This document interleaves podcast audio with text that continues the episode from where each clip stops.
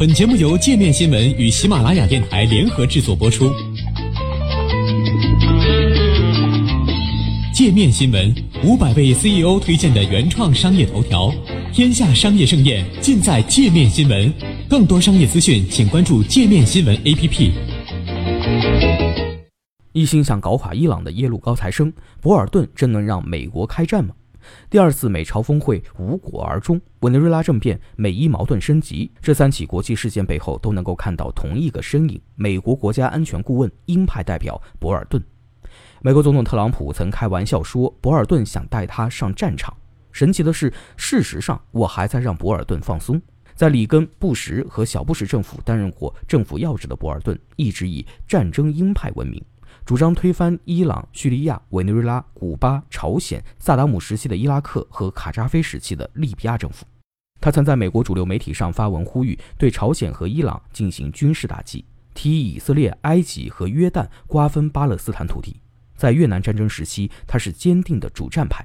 伊拉克战争前夕，他坚称萨达姆密谋制造大规模杀伤性武器。博尔顿的强势从他的自传书名中就能窥见一斑：投降不是选项。他的另一本著作则名为《奥巴马是怎样威胁我们的国家主权的》。在抱怨博尔顿难以合作、固执己见的同时，曾与他共事的官员也承认，博尔顿聪明博学、记忆力超群，能清楚记得二十年前政府备忘录上记载的内容。拥有耶鲁大学法学博士学位的博尔顿一直成绩优异，从中学到大学都有奖学金傍身。与很多耶鲁大学校友不同的是，博尔顿来自于马里兰州巴尔的摩的一个普通家庭。父母只有中学文化，他的父亲是一名消防员，母亲是家庭妇女。但从小，博尔顿的政治观念就深受家庭影响。他的父亲是一名坚定的保守派共和党人。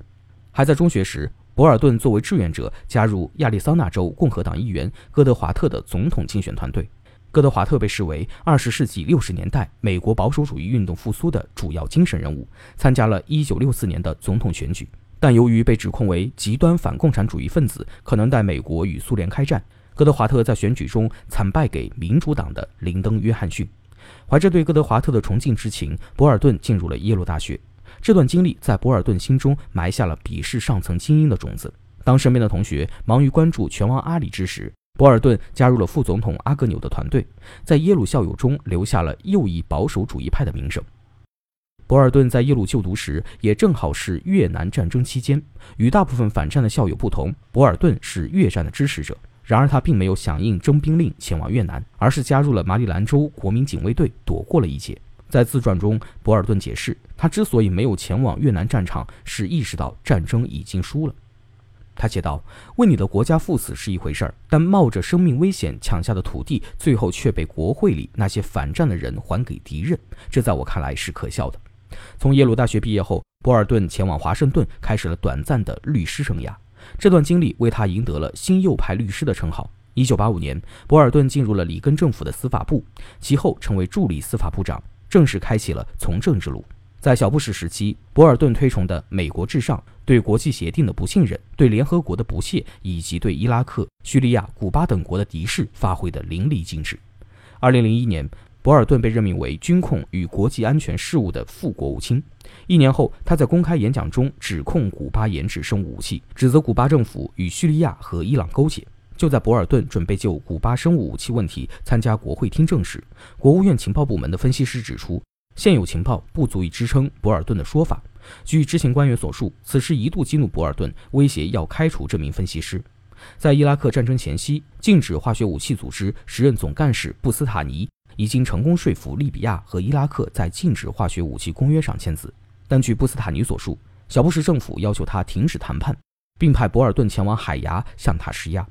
布斯塔尼回忆，博尔顿当时要求他在二十四小时内辞职，遭到拒绝后，博尔顿威胁称，美国当局知道布斯塔尼的两个儿子在纽约，女儿在伦敦，我们还知道你的妻子在哪儿。虽然布斯塔尼坚持拒绝辞职，美国随后召开了特别会议，最终强迫布斯塔尼下台。博尔顿本人则否认了以布斯塔尼家人做威胁的说法。与博尔顿共事过的部分官员认为，博尔顿擅长搞政治斗争，为了能让自己的观念得到推行，可以不择手段，包括操纵情报、打击同僚。而在对待国际组织和国际协议上，博尔顿与特朗普的立场相似，认为这些组织和协议破坏了美国的主权，损害美国利益，对美国弊大于利。他曾批评联合国干涉美国主权，不满欧洲盟友对美国的敌人过于软弱，还推动美国于2002年退出国际刑事法院规约。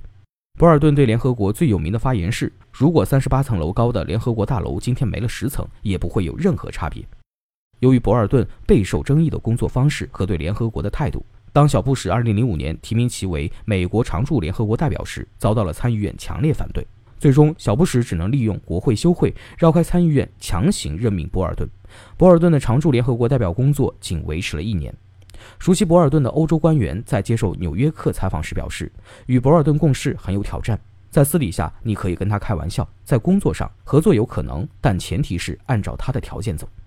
除了博尔顿的强势和固执之外，曾经的同僚也对他的博学和技艺超群印象深刻。一名官员回忆，博尔顿在联合国时，有人问了一个与索马里有关的问题，博尔顿居然能用二十多年前里根时期的备忘录里的内容作答，就像他在读那份备忘录一样。就算在离开小布什政府后，博尔顿也并没有因为暂别政坛而放弃推广自己的政治理念。他加入保守派研究机构美国企业公共政策研究所，成为福克斯新闻的常客，同时也在主流媒体发表评论文章，还担任一个反伊朗组织的付费演讲嘉宾。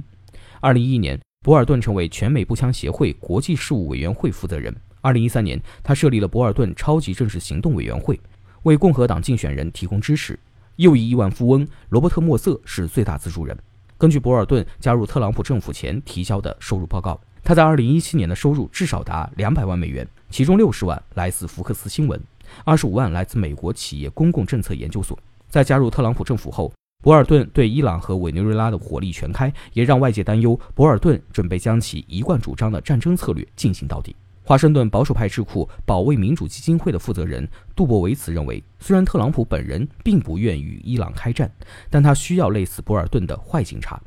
杜博维茨指出，有了博尔顿和蓬佩奥这样的对伊朗强硬派，会为特朗普创造更多外交谈判空间。比如，有报道称，博尔顿提议向中东派出十二万名士兵，引发了外界恐慌，以为是战争前奏。但在放出这种极限威胁后，特朗普可能只需要做出些微让步，就能得到对方认可。